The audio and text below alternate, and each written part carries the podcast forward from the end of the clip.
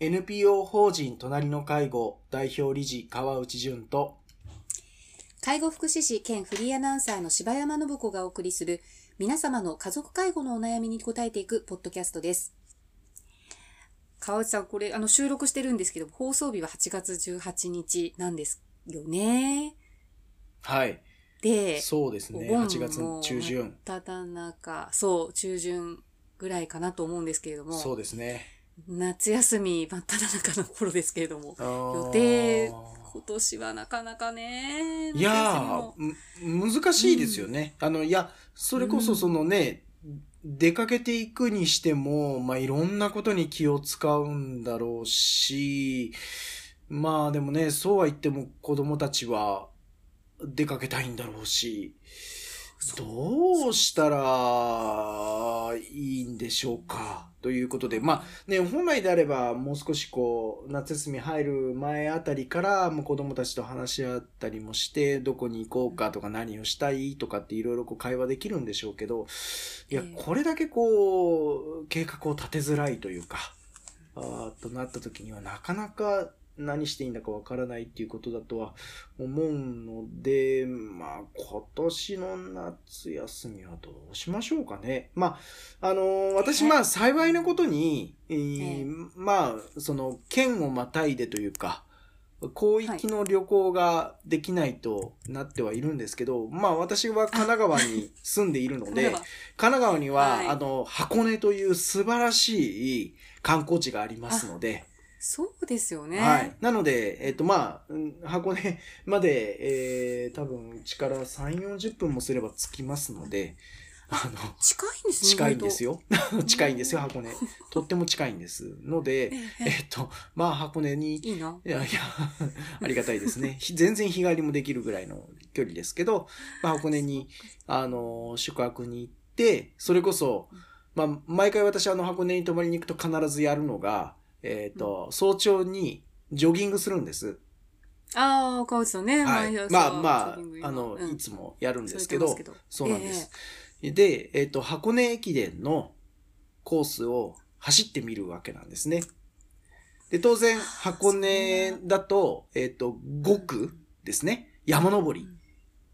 ですけど、まあ、あのーまあ皆さんね、あの、箱根に車で行かれたことある方、大体イメージできると思うんですけど、まあ走れるわけないんですね、あんなのね。そうですよ。あの、ってか思いますよ、本当に。あの、この前も大、阪。そうなんですよ。あのーそれこそ、まあ、あの、箱根駅伝ご覧になってる方は、あれですけど、その、山登りの S 字カーブですね、大平台あたりの、おところで、えー湯本からそこまで走って、大体もう、あの、足が壊れるので、もう、それ以上走れないです。もう、なんか、えっ、と、壁を登ってるんじゃないかっていうような急斜面なんですよね。はあ、壁の走走っているともうじものすごい。いや、で、あの、テレビ中継見てると、なんかね、山の神とか、山の神道とかっていう人が 今までもいましたけど、いやなんで、なんであんなスピードで、あの、追い抜いたり、なんか、えーそもそも走る道じゃないんですよね。で、それで打ちひ、打ちひしがれて、ええ、あの、帰るっていう、あの、朝早朝に帰るっていう、あの、宿にえとぼとぼと戻っていくっていう。で、また下りは下りで辛いんですけどね。ええはい。結構急勾配ですそうなんです。いや、まあ、うんで、しかも、こう、またあの、家族自慢なんですけど、私の弟が、それこそ山下りを走ったことがあるので、箱根駅伝へで、えロックですね。もう数年、もう何年も前になりますけどはい。うんもう、とんでもないスピードで駆け下りてきましたけどね。私も小田原中継所で待ってたんですけど、ええあの、とんでもない20キロぐらい走ってきた、その弟のたすき渡しのところで、私、あの、横を並走しようと思ったら追いつけないんですよね。全く。それぐらいのスピードで、うん。あの人たちは走っているので、まあこれはってくるぐらいな感じ。いやあの、特にそう、下りはええ、もう、ええ。あの、本当に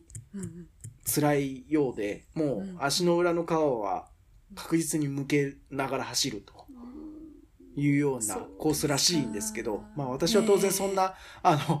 走ったことはないので、わからないですけど、まあそういう。すごい世界ですね。いや、うん、もうとんでもないですね。なんでまあそういうことをこう、なん、なんとなく疑似体験しに行く夏休みになるんではないでしょうか？今年は。どうですかね？なんとも言えません。ねもう、うん、うちも娘がいて、まさになんかそんな話してる。うちの子なんか、ホームセンターに行きたいって言ってましたね。ホームセンター？ホームセンターをホームセンター、そういえば行ったことなかったねっていう話で。へ何したいのって感じで、うん、なんか面白そうだから行ってみたいって、なんかテレビかなんかで見たんでしょうね。へ、ね、はい。まあ割とあの、あの、なんだろう、小さな、あ の、望みでよかったなって思ってるんですけど。いやいやそれなら、私もあの、県外ね、出れない東京都民なんで、はい。そんな感じですかね。本当予定が立ちづらい。うん。まあ、まあね、ねあの、まあ、その時々。大体が本来オリンピックやってた時期ですからね、もう。本当ですね。本当ですよ。本当だ、オリンピックだったんですけどね。まあ、またね、来年どうなるかわからないですけど、まあ、まあ変化を、なんでしょうね、楽しみながらやれたらいいんじゃないかなとは、個人的には、勝手ながら思ってますけど。はい。はい、一日一日ですね、本当に。はい。はい。ということで、はい、今回も、あの、川内さんが実際に受けられたご相談の声をということで、えお母様が、えー、癌のために、看病をするために、まあ、職場にお勤め先に退職を申し出たところ、休職を勧められました。というお悩みでした。これは、えー、いい話なんですか？この、休職だったってうん。これ、まあ、あの、この、お話だけを聞くと、あ、とっても良い会社のように、多分見える、見えるというか、まあ多くの方が捉えるんじゃないかなと思うんですけど、まあ残念ながらわ私はその給食を本当にする必要があるんでしょうかっていうことをお伝えしてる部分も実はこの相談があった時にお伝えをしているんです。えっと、どう、どういうことかというと、はい。うーんと、要はそのいろんな、えー、会社の制度だったり、まあ、会社の人事や上司の方々が、いや、ね、家族の介護があるんだったら、もうとにかく今は仕事のことは気にしないで、まあ、あのー、休んで、しっかり家族の近くにいてあげたらいいよねっていうようなアドバイスがあったりしますし、まあそれは当然、その優しさから出てくるお言葉だったりするんですけど、でも、実は、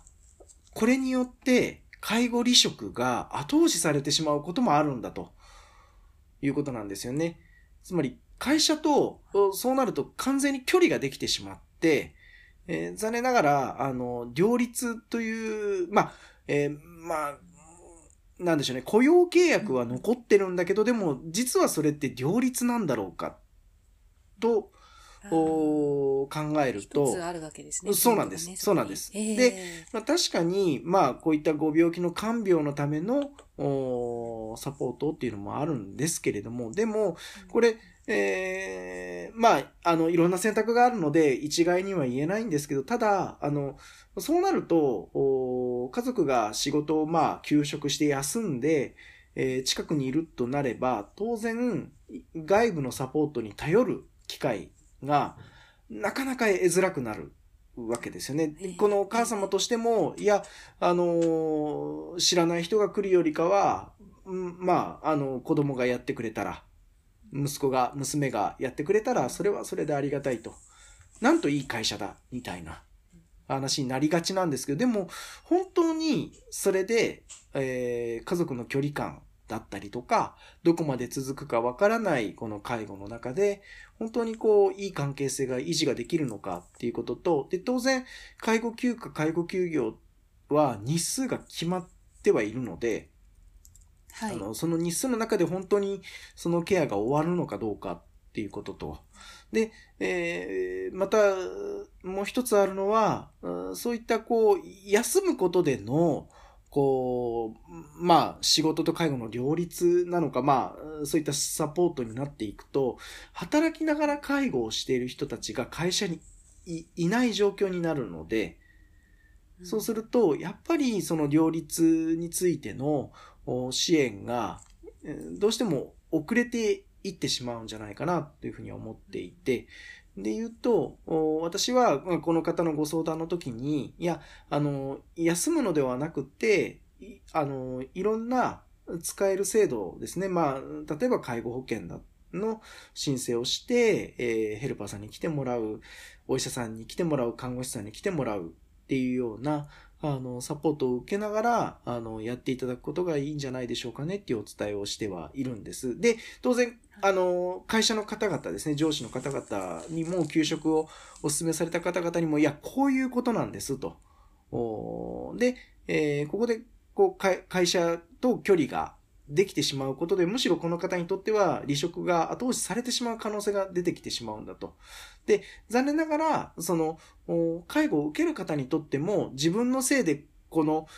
まあ、息子が仕事場に居づらくなってるっていうふうに、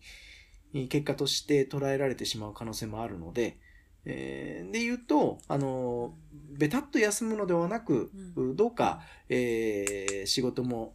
しながらやっていただけるといいんだろうなと思いますし、また、あのまあ、当然厚生労働省も介護休暇、介護休業の使い方については、直接の介護をするために使うのではなくて、えー、その調整をするためですね、えー、介護の体制づくりをするために、え休暇休業を使ってくださいっていう話になっているので、そこをどうか、あの、まあ、あの、多くの方が知っていただけるといいかなと、そういう意味では、あの、やはり育児休暇、育児休業とはちょっと、こう、性格が違うものなんだなということも、あの、この事例を通して皆さんに知っていただけるといいかなと思いました。そうですね。えっと、そうですね。育児休業とは違いますよね、やっぱり。あの、サポートをしていくし、あの、まあ、よりサポートを必要としていくようになっていくことを整えていくっていう。そうなんです。そうなんです。家庭になるってことですね。そうですね。まあ、あの、育児の場合は当然、まあ、あの、多くの場合、えー、だんだん手が離れていくプロセスだとは思うんですけれども、えー、介護はそれとは逆で、どちらかというと、だんだん、あの、うん、サポートの量が、サポートしなければならない量が増えていくプロセスなので、うんそこに、こう、家族だけで支えようとすれば、当然、あのどこかで、えー、オーバーフローするし、えー、まあ、やっぱり家族の関係がそれによって悪くなっていく。そして、介護が終わった後のその人の人生がどうなっていくのかですね。仕事がないという状況の中で、改めて就職活動をする。んだけれども、同じような仕事が見つかるかどうかという保証は全くない。で、それが、あの、介護を受ける方、まあ、あここで言ったら、親のお望みかというと、きっとそんなことを望んでらっしゃる方は私はいないんじゃないかなと思うので、えー、まあ、そういった、あの、現実で、現実的なところから、まあ、少しこう、逆算してというか、あ考えていただくと、まあ、実はこう、優しそうに見えるこの、えー、お言葉も、結果があまり良くないということがあり得るんだということを、ぜひこのラジオを聞いていただいている方には知っていただけるといいかなとは思いました。はい。はい。大事なところでしたね。はい。お話ありがとうございました。ありがとうございました。皆様の家族介護に関するお悩みを募集しております。ラジオネーム、年齢、性別、家族介護のお悩みをラジオアットマーク、老人介護 .com までお送りください。